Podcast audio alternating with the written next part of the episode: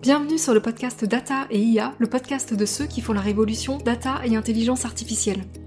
Ce podcast est réalisé par les experts de Business et Décision, une direction d'Orange Business qui accompagne les entreprises dans la data, l'IA et le digital.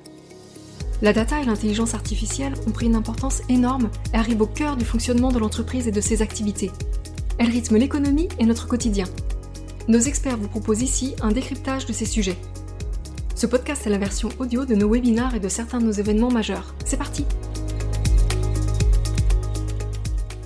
Dans cet épisode, Mick Levy, directeur de l'innovation business, et Didier Gauthier, directeur intelligence artificielle, échangent sur le sujet de l'IA générative avec Mathieu Brett, manager data IA go-to-market chez Microsoft France. Bonne écoute Bonjour, bonjour à tous. Ravi de vous retrouver pour parler d'un sujet bouillant de chez bouillant, celui de l'IA générative.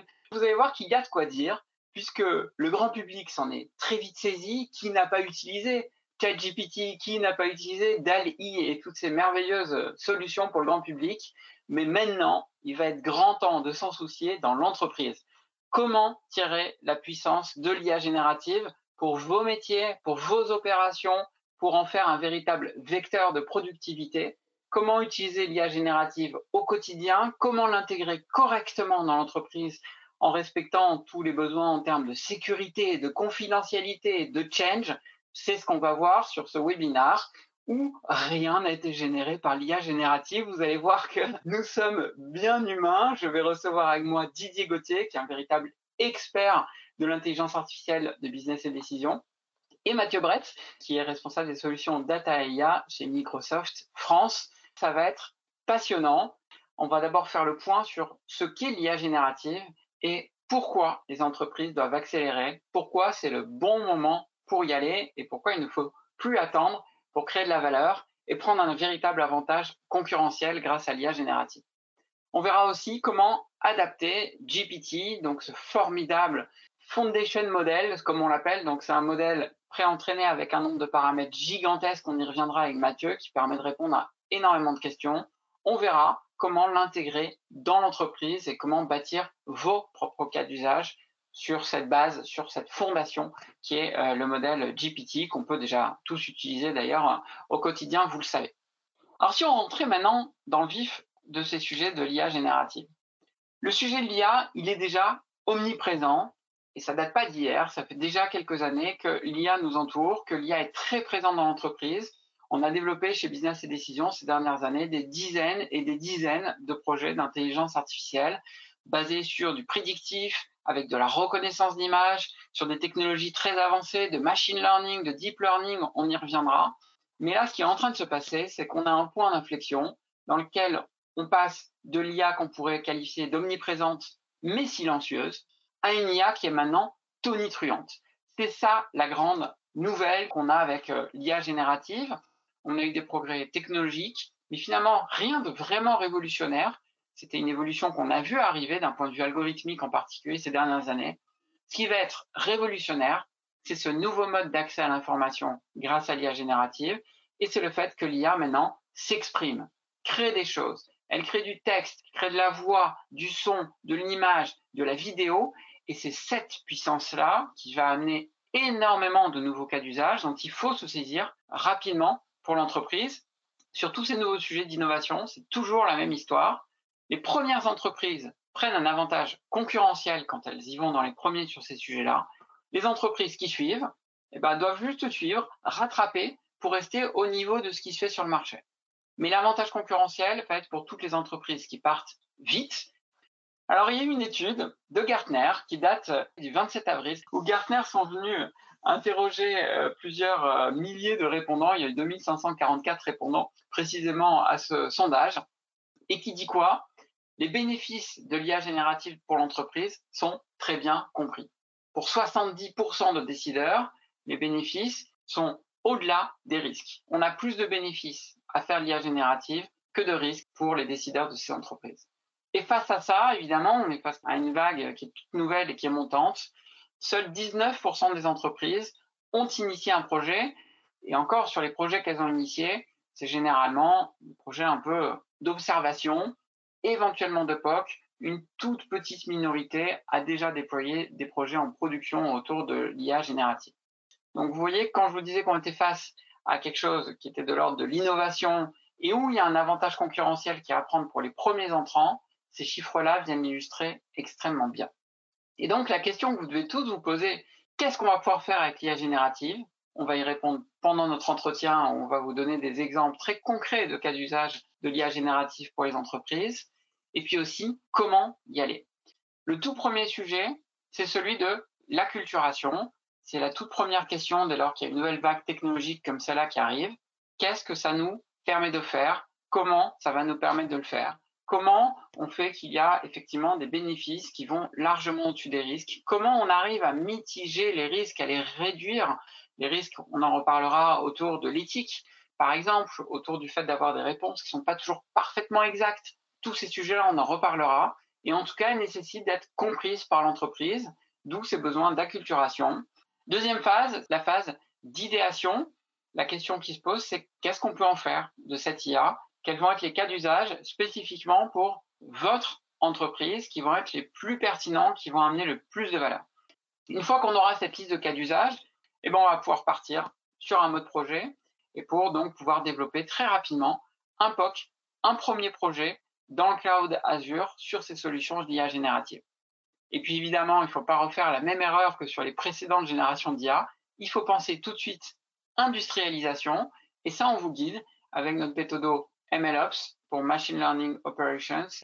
Dernière chose, l'IA générative vient, je crois, plus que jamais bousculer les habitudes de travail.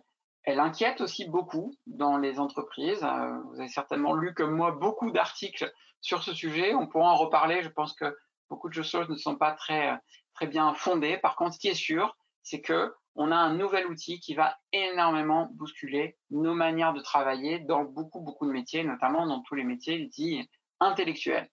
Donc, il va falloir aussi travailler sur cette conduite du changement, sur cette adaptation des processus, sur ces nouvelles manières de travailler, sur le fait de s'accaparer de façon efficace ces outils.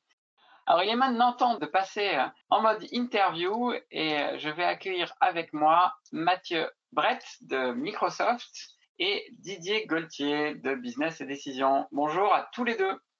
Bonjour, Mick, bonjour à tous. Comment allez-vous tout d'abord? Très bien. Écoute Mathieu, je te laisse te présenter.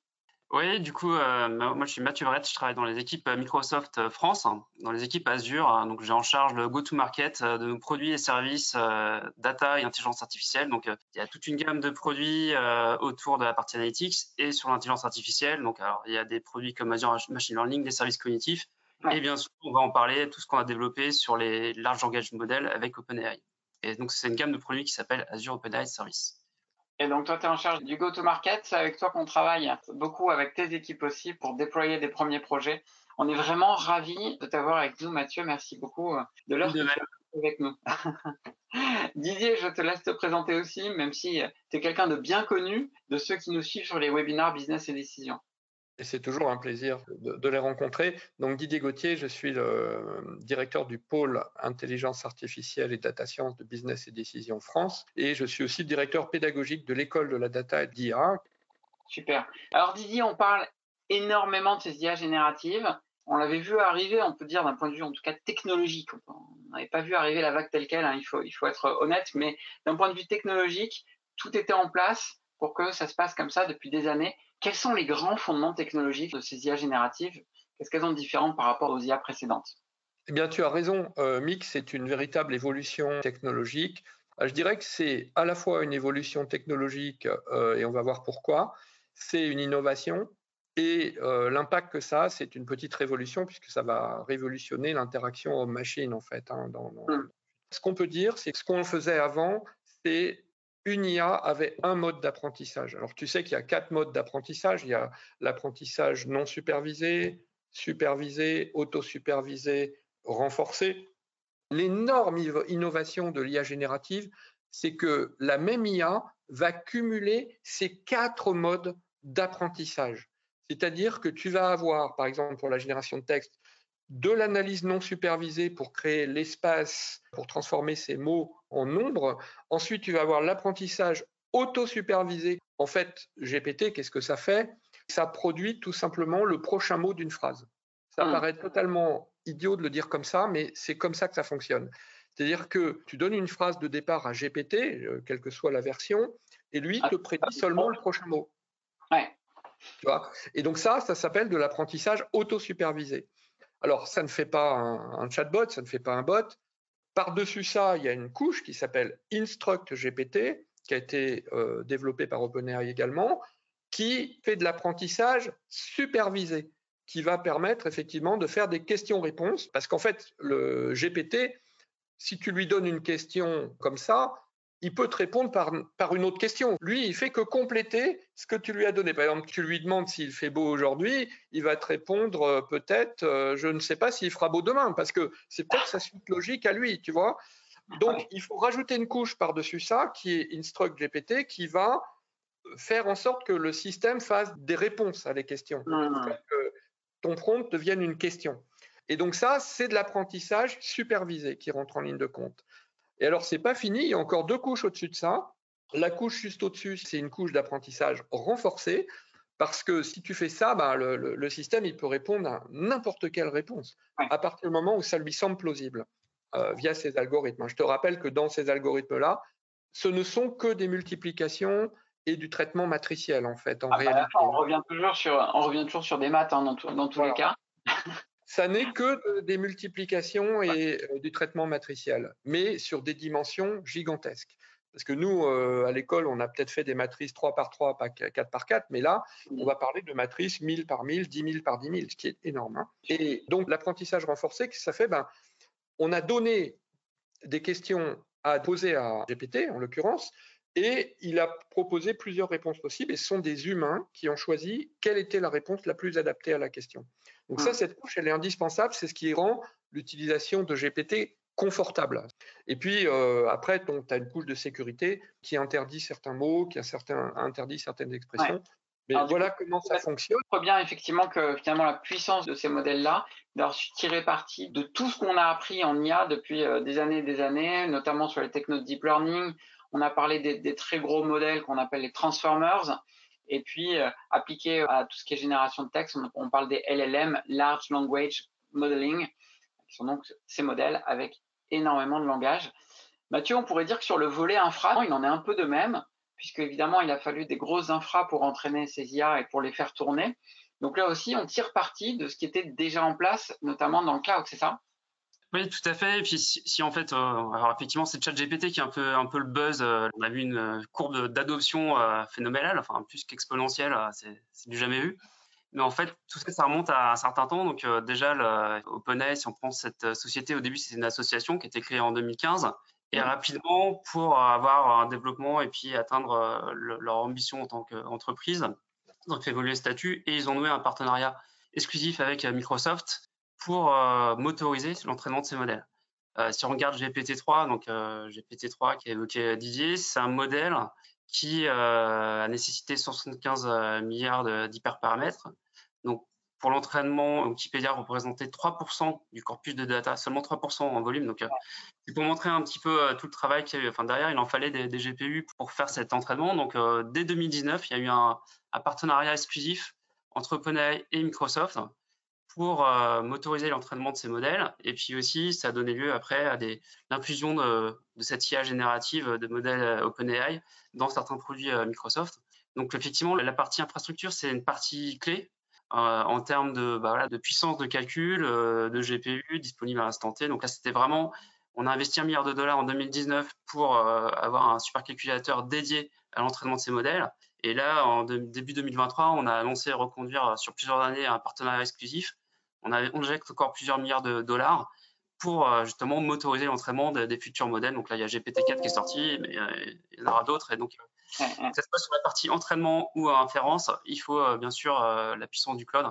Du coup, Mathieu, de, ce que je comprends de l'offre Microsoft, mais tu es bien là pour nous expliquer, on peut dire qu'il y a un peu deux mondes. C'est-à-dire il va y avoir toute l'intégration de l'IA générative dans tous les outils du quotidien, la bureautique, dans GitHub, donc le repository pour les développeurs, mais il va y avoir aussi la capacité à développer des modèles d'IA génératifs dédiés sur mesure qui vont être disponibles sur Azure OpenAI. C'est bien ça? Oui, tout à fait. Donc on a, il y a GitHub Copilot qui permet pour des développeurs qui utilisent GitHub Copilot 2 d'avoir l'IA qui va leur aider à générer du code. Et c'est assez, on a certaines métriques puisque ça pas été lancé il y a quelques mois, mais ça existe déjà depuis quasiment un an. Donc, euh, il y a 45% du code sur GitHub Copilot qui est généré par l'IA. Donc, en fait, il ne faut pas croire que c'est utilisé par des citizen développeurs, c'est vraiment utilisé par des développeurs euh, chevronnés qui vont euh, rentrer en commentaire, par exemple, des instructions pour qu'il y ait du code qui soit correspondant, qui soit généré, quel que soit le langage. Et après, donc, c'est vraiment un facteur d'accélération en termes de productivité parce que après, ils vont devenir un peu des méta-architectes. Donc, il, faut voir, c'est pas vraiment de copilot. Au final, le pilote, ça reste l'humain mais c'est vraiment une assistance et que ça soit pour les développeurs avec GitHub Copilot ou aussi on a fait des annonces euh, en mars sur le lancement de Microsoft 365 Copilot pour la productivité des individus au sein des organisations, euh, la suite Microsoft 365 Dynamics aussi avec VivaSales, la partie euh, supply chain, la partie donc pour les marketeurs, pour les vendeurs. Et aussi, on a aussi Security Copilot. Donc, il y a toute une suite de Copilot pour vraiment assister l'individu. Et après, comme tu as dit, Mick, L'idée, l'enjeu pour toutes les entreprises, c'est de pouvoir aussi s'approprier cette IA générative, la puissance de cette IA générative, et d'en tirer les bénéfices par rapport à l'étude Gartner que tu évoquais, pour euh, développer leur propre cas d'usage avec leur corpus de data. Et c'est vraiment tout le sens avec notre offre qui s'appelle Azure OpenAI Service qu'on propose. Donc, c'est de développer, de, customiser ces modèles par rapport aux enjeux de l'entreprise avec, euh, bien sûr, l'accompagnement business et décision. Et on y reviendra, et dans un cadre très euh, sécurisé. Il faut tout de suite euh, qu'on tue un truc, je crois, qui est de, le fait de différencier ChatGPT, qui est le chat grand public, et dans lequel, je pense que vous l'avez tous lu comme moi, il faut être euh, très prudent quant aux données qu'on laisse, quant aux prompts qu'on va laisser, du coup aux données qui pourraient être confidentielles, qu'on pourrait être amené à partager avec ChatGPT. Il faut être très prudent. il faut complètement différencier ça du fait de disposer de GPT dans un environnement sécurisé et dédié, qui est celui d'Azure, où là, on tombe sur le coût euh, de l'usage euh, du cloud Azure par une entreprise, et donc dans lequel Microsoft euh, garantit la confidentialité, la sécurité, etc. etc. Oui, tout à fait. pour compléter ce que tu as dit, Mick, alors effectivement, nous, on a vraiment un positionnement très fort par rapport à l'utilisation des données des entreprises avec cette IA générative. Notre garantie, c'est que les données des entreprises restent la propriété de ces entreprises, qu'elles ne vont pas servir à euh, l'entraînement d'un modèle, que ce soit un modèle d'OpenAI ou un modèle de Microsoft.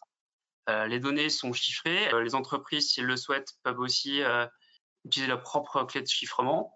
Et aussi, donc, il y a un framework de, sécurité avec des politiques de contrôle d'accès précises pour dire voilà telle ou telle personne est habilitée à avoir tel ou tel corpus de data. Donc c'est vraiment dans l'ADN même de notre offre Azure OpenAI Service.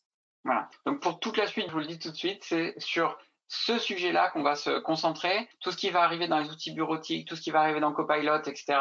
Bon, on est sur un peu un, autre sujet que celui que nous, on veut voir. Celui que nous, on va voir là, c'est comment utiliser au mieux cet environnement sécurisé, confidentiel qui est Azure OpenAI Service pour développer des cas d'usage génératifs spécifiquement aux entreprises. Et on va tout de suite rentrer dans la question qui me semble être la question clé qui est qu'est-ce qu'on peut en faire? À quoi ça va servir? Quels vont être les cas d'usage à développer en priorité pour les entreprises?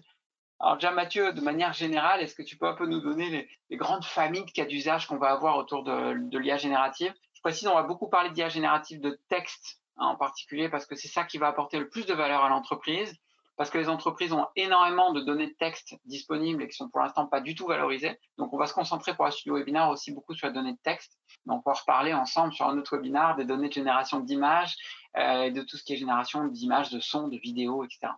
Donc, sur le texte, Mathieu, qu'est-ce qu'on va pouvoir faire donc de GPT et de Azure OpenAI Service? Ouais, alors peut-être juste un aparté sur la génération d'images euh, pour des use cases, donc qui est, euh, tout ce qui est créativité. Donc effectivement, il y a le modèle euh, DALI qui existe, qui est disponible en dans Azure. Effectivement, là, on va moins en parler. On va plutôt s'intéresser à la suite de modèles GPT. Donc c'est une suite de, modèles general purpose. GPT-3 s'était entraîné avec 175 milliards d'hyperparamètres. Et il y a ChatGPT qui est plutôt un modèle qui est dédié, qui a été fine-tuné sur la partie conversationnelle et qui va garder le, contexte avec un de. Donc c'est un modèle un peu une émanation de, GPT 3.5. Donc on parle de, ces modèles et aussi de codex. On va distinguer quatre macros euh, cas d'usage. Euh, vous avez toute la partie génération de contenu. Donc sur la génération de contenu, euh, les cas d'usage sont multiples, mais ça peut être, on peut imaginer pour une équipe marketing générer une tagline, par rapport à différentes bah, un prompt, donc des instructions. Ça peut être aussi la génération d'emails dans un contexte de vente. Il y a la partie résumée. Alors la partie résumée, c'est la deuxième partie qui est très importante. On voit qu'on a, beaucoup déjà de, déploiements, de, de, cas concrets de projets qui consistent à analyser des données de call center, des données d'interaction client ou autres, ou faire des résumés aussi de posts dans les réseaux sociaux. Donc l'idée, c'est vraiment d'utiliser, euh, bah, en l'occurrence GPT-3 ou GPT-4 pour avoir cette analyse et avoir des insights. Enfin, il y a la partie génération de code. Donc là, je l'ai évoqué, c'est avec Codex qui alimente euh, Copilot. Alors maintenant, c'est GPT-4 qui est une annonce euh, en mars dernier avec GitHub Copilot X, qui est une version améliorée. Donc les modèles s'enrichissent. L'actualité est dense. Il faut vraiment suivre les annonces. Mais bon, globalement, voilà, il y a tout un cas de cas d'usage autour de la génération de code pour les développeurs. Mais déjà sur GitHub Copilot, on peut dire que donc c'est ce que je disais, 46%, 45% du code est déjà généré par l'IA. On constate, développeurs qui le disent, hein, il y a des études que ça améliore significativement la productivité, donc de l'ordre de 55%. Enfin voilà, il y a un no-brainer, euh, c'est un caractère euh, vraiment d'accélérateur de, la productivité. Et enfin, le dernier point, c'est toute la partie recherche sémantique. Donc on voit que les entreprises ont beaucoup de corpus de documents. Et là, euh, c'est vraiment clé, notamment pour avoir des taxonomies un peu spécifiques propres à certains métiers d'entreprise qui sont un peu compliqués. Des, fois, il y a des équipes qui sont même dédiées à répondre euh, en un support d'expertise à telle ou telle question sous tel ou tel corpus de documents. Donc là, avec on peut vraiment, avec ces modèles LLM, euh, apporter des réponses. Ce que je vous propose maintenant, c'est qu'à partir de ces quatre grandes familles de cas d'usage, on explore tous les trois ensemble un peu quels sont des cas d'usage très spécifiques des choses auxquelles pensent déjà les entreprises ou parfois déjà, déjà mises en œuvre. Didier, sur quoi on commence à porter les premiers travaux de ton côté? On a des clients qui nous ont déjà fait des demandes sur euh, l'implémentation de premiers cas d'usage euh, sur Azure OpenAI. Hein. Alors évidemment, il y a des choses qu'on peut faire tout de suite et puis il y a des choses qu'on va pouvoir faire très très bientôt. Hum. Euh, dans ce qu'on peut faire tout de suite, ce qui est clair, c'est qu'on peut donner un corpus de documents qu'on peut mettre dans Azure et on peut les faire analyser par différents modèles hein, qui sont présents dans Azure. Donc aujourd'hui, GPT 3.5 euh, ou DaVinci ou des modèles comme ça, et GPT-4. En fait, ce que tu vas pouvoir faire, c'est on va pouvoir mettre des documents dans Azure. Alors, on ne sera pas limité en termes de quantité de documents. Ces mmh. documents sont, comme le disait Mathieu, toujours maintenus confidentiels parce qu'ils sont dans un univers Azure. Et on va pouvoir faire analyser ces documents aux différents modèles, dont évidemment GPT. Donc ça, ça permet quoi? Ça permet déjà par exemple, il y a aujourd'hui, on a énormément de clients qui font du e-commerce. Ces clients-là mettent euh, jusqu'à 100 à 150 nouveaux produits en ligne chaque jour sur leur site. Et ça nécessite un effort énorme de documentation, pour le coup à la fois d'images et de texte. Hein. et on va pouvoir demander à Azure de générer des fiches produits automatiquement. Ça, c'est juste fabuleux. On peut même imaginer que, alors là, pour le coup, dans un futur un peu plus lointain, avec une simple image, on pourra générer une grosse partie de la description du produit.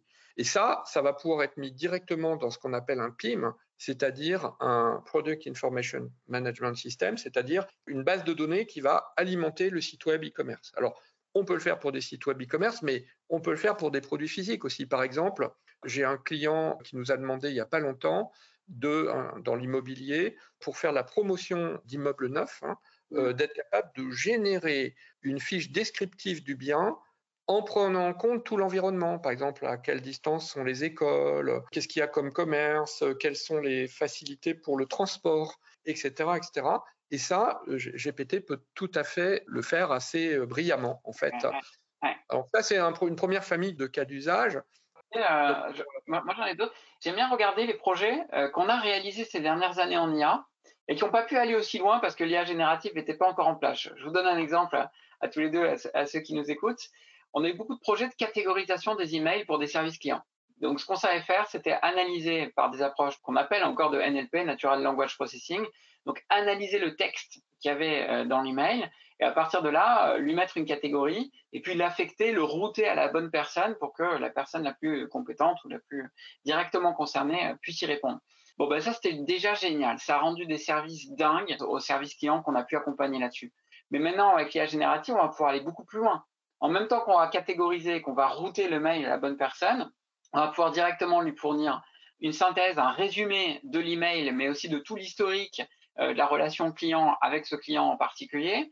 On va pouvoir lui fournir une analyse de l'humeur ou de euh, des émotions, du sentiment qu'a le client face au mail qu'il transmet, et puis aussi proposer directement une, deux, trois propositions de réponses potentielles au mail, et puis du coup la personne de service client pourra directement choisir la bonne réponse, la compléter, y ajouter son mot personnel s'il le souhaite, et puis la transmettre. On va aller encore du coup beaucoup beaucoup plus loin dans les services qui sont rendus. Tout à fait, euh, mais je pense que ce serait important de, bien expliquer à nos auditeurs que l'IA générative, ça va pas uniquement dans un sens pour générer du texte. Ce sont des outils qui sont bidirectionnels. Et d'ailleurs, euh, techniquement, on parle de décodeur et d'encodeur, hein, euh, techniquement. Et en fait, généralement, on pense, quand on pense IA générative, beaucoup à l'encodeur, c'est-à-dire celui qui va générer euh, le texte, mais tu peux aussi utiliser l'IA générative comme décodeur. Et comme tu le disais, effectivement, tu vas pouvoir mixer intelligemment les deux. Donc, par exemple, un, autre cas d'usage euh, juridique pour le coup, c'est de mettre toute une jurisprudence dans Azure. Là, tu peux mettre autant de textes de jurisprudence que tu veux, lui soumettre un cas et te demander de l'analyser au mmh. vu de cette jurisprudence. Et ça, c'est quelque chose que l'IA générative malgré le fait qu'elle n'ait pas d'intelligence intrinsèque, est capable de faire extrêmement bien parce que ça reste finalement du langage. Dans, les domaines juridiques, il va y avoir beaucoup, beaucoup de choses. Mathieu, toi, tu avais un autre usage en tête dans le domaine du service client globalement? Alors moi j'en avais deux, j'en avais un dans le domaine du service client, c'est ce que j'évoquais tout à l'heure, il y a un gros potentiel sur tout ce qui est analyse euh, d'interaction en call center. Euh, on a le cas notamment euh, bah, déjà d'un client de Microsoft euh, en Nouvelle-Zélande qui avait utilisé donc pour des finalités d'analyse euh, de données call center, euh, donc qui s'appuyait sur Azure OpenAI Service pour faire l'analyse aussi de, de, ce que pensaient les clients lors de différentes interactions téléphoniques. Donc ça, mhm. ça marche. c'est déjà, ça peut être mis en place tout de suite. Et aussi, euh, bah, peut-être pour compléter ce que tu disais, dire la, force d'évoquer tout à l'heure l'apprentissage par renforcement, vraiment la force, enfin, vous l'avez testé par d'entre vous sur ChatGPT, c'est quand vous posez une question, vous demandez une synthèse sur une problématique donnée, vous allez avoir un retour synthétique, mais qui donne la perception qu'il a été généré par un humain. Et donc ça, c'est la force aussi euh, de cette suite de modèles euh, d'Azure OpenAI. Et donc typiquement, vous pouvez aussi l'avoir pour la génération, donc vraiment avoir des contenus qui donnent la perception qui ont été générés par des humains pour un autre cas d'usage qui est le cas de génération. Donc Didier évoquait les, les fiches produits.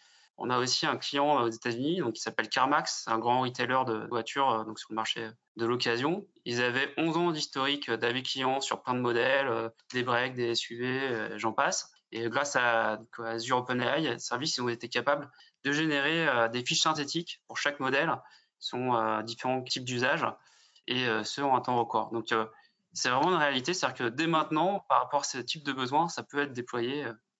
Oui, on, va revenir en dernière partie de notre échange sur le comment, les conditions clés de réussite, etc. Mais d'ores et déjà, il faut avoir en tête que c'est des projets qui peuvent aller très très vite, puisqu'on part à chaque fois d'une base pré-entraînée. Hein. GPT, ça veut dire ça. Le P, c'est pour pre-trained. Donc, ils sont pré-entraînés avec tout un corpus. Il va falloir réadapter ensuite au cas d'usage et au corpus de texte de l'entreprise mais c'est comme ça que les projets vont aussi vite et dégagent autant de valeur.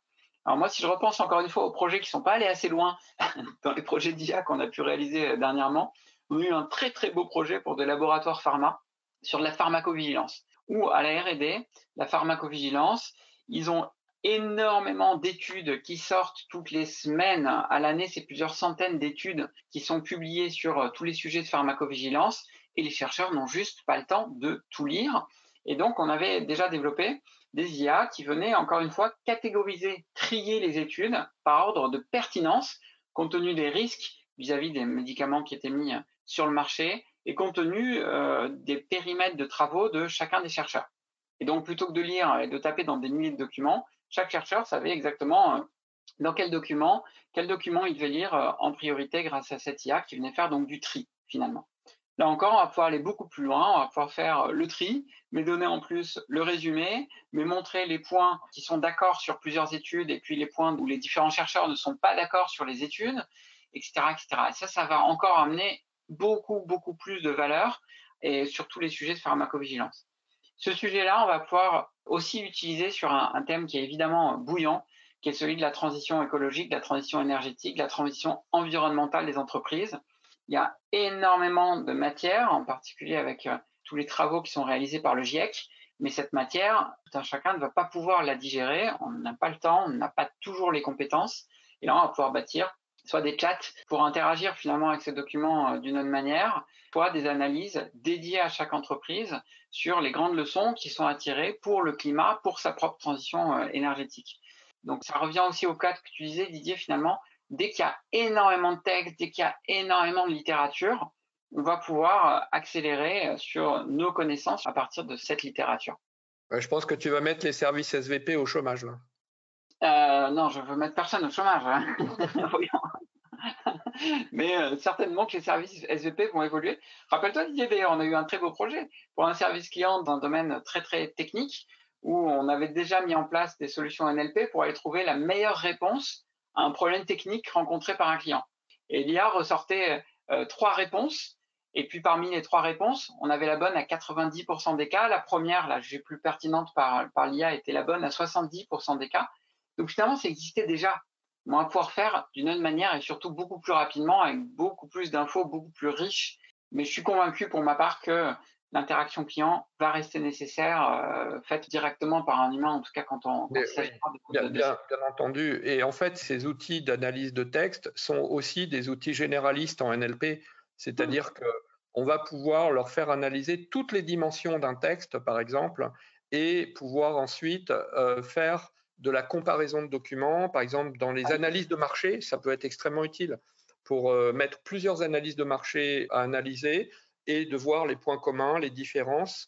Je ne te cache pas que j'ai même utilisé cet outil déjà pour faire ce qu'on appelle des analyses factorielles, c'est-à-dire trouver toutes les dimensions cachées qu'on peut avoir dans un texte, et ça marche très très bien c'est sûr. Ça, ça va être aussi précieux. On a eu des projets là-dessus euh, dans l'assurance. Alors, l'assurance, c'est un domaine que je chéris particulièrement. J'ai eu énormément de projets dans l'assurance en particulier. Et euh, l'analyse de contrat euh, d'assurance est toujours très, très complexe parce que derrière chaque garantie d'un assureur, entre un assureur et un autre, on n'entend pas la même chose. Il y a des clauses d'exclusion aussi qui sont très spécifiques. On va pouvoir faire des analyses de marché beaucoup plus fines là-dessus et sur qu'est-ce qui est couvert, qu'est-ce qui n'est pas couvert dans chacun des contrats d'assurance. Oui, et je, rebondis sur ce que tu dis d'ailleurs. Un truc, euh, je connais euh, pas mal de gens qui travaillent dans l'assurance et qui font de la comparaison de contrats. Mmh. C'est-à-dire que, par exemple, quand tu es courtier d'assurance, tu reçois deux offres d'assureurs différents pour les proposer à un client. Et en fait, des fois, les clauses se jouent à quelques différences près. Et euh, ce sont des contrats qui sont très longs. Ça peut être vraiment super de pouvoir comparer clause à clause et de voir qu'est-ce qui est couvert dans un cas, pas totalement couvert dans l'autre, etc. Alors j'en profite, euh, je suis sûr que vous aussi qui nous écoutez, vous avez plein d'idées de cas d'usage, peut-être déjà explorer des cas d'usage spécifiquement pour votre entreprise. N'hésitez vraiment pas à nous en faire part, on peut organiser une espèce de grand brainstorm de cas d'usage spécifiques avec l'IA générative. Alors messieurs, justement, il y a un peu, il est le temps, mais on a pas mal parlé de cas d'usage, on pourrait en parler pendant des heures et des heures parce que la réalité, l'IA générative dans l'entreprise va se faire avec les usages. Mais les questions qui se posent aussi aujourd'hui beaucoup sont finalement comment on s'y prend. Est-ce que c'est le bon moment pour y aller, d'une part Et puis, euh, comment on s'y prend pour faire des projets d'IA dans l'entreprise une réussite et que ça apporte véritablement des services pour l'entreprise, pour les métiers, pour les clients, pour toutes les opérations euh, de manière générale. Donc, c'est ce dont on va parler maintenant sur cette euh, dernière partie de notre, de notre échange. Alors, Didier, selon toi, quels sont un peu les secrets d'une intégration réussie? Je montrais en intro notre manière d'accompagner hein, depuis la culturation, l'idéation, le POC, le projet et puis euh, le change. Quels sont les points clés de la réussite sur ces différentes étapes, en particulier sur euh, l'étape technique hein, de développement euh, des IA Ouais, alors en fait, tu as un, petit peu déjà donné la réponse dans ta question, et c'est très important d'être accompagné parce que les IA génératives restent des IA et donc elles suivent les mêmes règles que euh, la plupart des IA qu'on a déjà pu mettre en place. Et pour ça, chez nous, on a développé deux arsenaux d'outils. Une méthodologie de mise en place, qui est une méthodologie qu'on a construite l'année dernière avec les meilleurs spécialistes du sujet, et euh, qui est une méthodologie en 16 étapes. Et ce qui est très important de préciser, c'est que on est chez Orange Business et on a vraiment à cœur euh, de faire des IA qui soient éthiques et que l'analyse des risques et l'analyse de l'éthique est présent dans chacune des 16 étapes de la méthodologie et pas uniquement à l'étape de euh, ce qu'on appelle en général l'annotation des données, qui est une des étapes où on trouve la plupart du temps un focus sur l'éthique à ce moment-là. Nous, c'est tout au long de la méthode qu'on fait ce focus. Et puis des offres qu'on a mis en place avec Microsoft hein, pour aller dans Azure, qui sont des offres donc de ce qu'on appelle de COSEL. Et mmh tu l'as déjà mentionné tout à l'heure. Donc, bien commencer par l'acculturation, parce qu'effectivement, l'IA générative peut faire peur. Il peut y avoir de la résistance au changement. Nous, notre pensée, c'est que ça va changer les manières de travailler, ça ne va pas remplacer des gens. Ça, je pense qu'il faut tout de suite le dire. Il y aura des effets de bord, bien évidemment, on n'est pas non plus totalement euh, des bisounours non plus, mais fondamentalement, ça ne remplace pas des gens, ça remplace des tâches et des manières de travailler. Il y a une grande phrase qui tourne beaucoup qui dit ça, hein, c'est que l'humain ne sera pas remplacé par l'IA, mais sera remplacé par un autre humain qui utilise l'IA. Donc c'est une phrase qui, qui, appelle un petit peu à, l'urgence de se saisir euh, de l'IA. D'ailleurs, je vois que mon appel a bien été relayé. Vous, vous, vous donnez plein d'idées de cas d'usage sur la manière de faire de l'IA euh, pour l'humain, euh, Jean nous en cite quelques-uns. Il dit dans la formation professionnelle, la formation continue pour appliquer de nouvelles procédures. On me dit aussi pour avoir des usages sur des retours d'expérience, de la capitalisation de connaissances. Voilà, c'est autant de bons exemples, effectivement. Didier, on a une question qui va s'adresser directement à toi. Alain nous demande, est-ce que vous pensez que les bases de données vectorielles, en combinaison avec des modèles GPT fine-tunés et adaptés à un cas d'usage, sont une bonne solution à des modèles qui seraient de trop grande taille? Est-ce que ça permettrait de résoudre des cas de comparaison de documents, de contrats, etc. etc. Est-ce que voilà, euh, associer finalement le meilleur des deux mondes Et Didier, j'ai directement une question qui va un peu avec, qui est quand on est dans l'analyse de documents, pour commencer à avoir des réponses qui sont pertinentes, cette question nous est posée par Elvis, merci Elvis de la question, euh, combien il va falloir envoyer de documents? Est-ce que effectivement, comme à l'ère du big data, il faut beaucoup, beaucoup, beaucoup de volume pour commencer à sortir des choses concrètes euh, ou pas? Je vous mets un peu tous les deux, c'est ces deux questions ensemble. Bah, je, vais, commencer par la deuxième, puis la, première qui est plus technique après. Euh, l'avantage de GPT, qui est pre-trained, comme son nom l'indique, c'est que lui a été formé pour être capable d'interagir avec la langue et même au moins 25 langues euh, différentes. Et donc, euh, il n'y a pas besoin de le réentraîner sur le point de vue langage. Après, quand tu vas donner un document à synthétiser, tu n'as pas mhm. besoin d'un autre document. Tu peux envoyer ton document dans Azure, tu le fais synthétiser, il donne la synthèse tout de suite. Lui va créer un espèce d'espace vectoriel d'idées. On peut vraiment le, dire comme ça. Alors, c'est un espace monstrueusement gigantesque, mais euh, non, mais il faut dire les choses comme elles sont. On, rappelle ce que dit euh, Mathieu, 173 hein, milliards d'hyperparamètres utilisés pour entraîner GPT. Donc, euh, oui, et ça, c'est GPT 3. Maintenant, avec GPT 4, je crois savoir, je n'ai pas les chiffres officiels, mais que c'est 5 fois plus. Du coup, on va être capable de synthétiser un document comme ça à la volée. Après, si tu veux faire un contexte, de toute façon, aujourd'hui avec GPT-4, tu es limité à 25 000 tokens.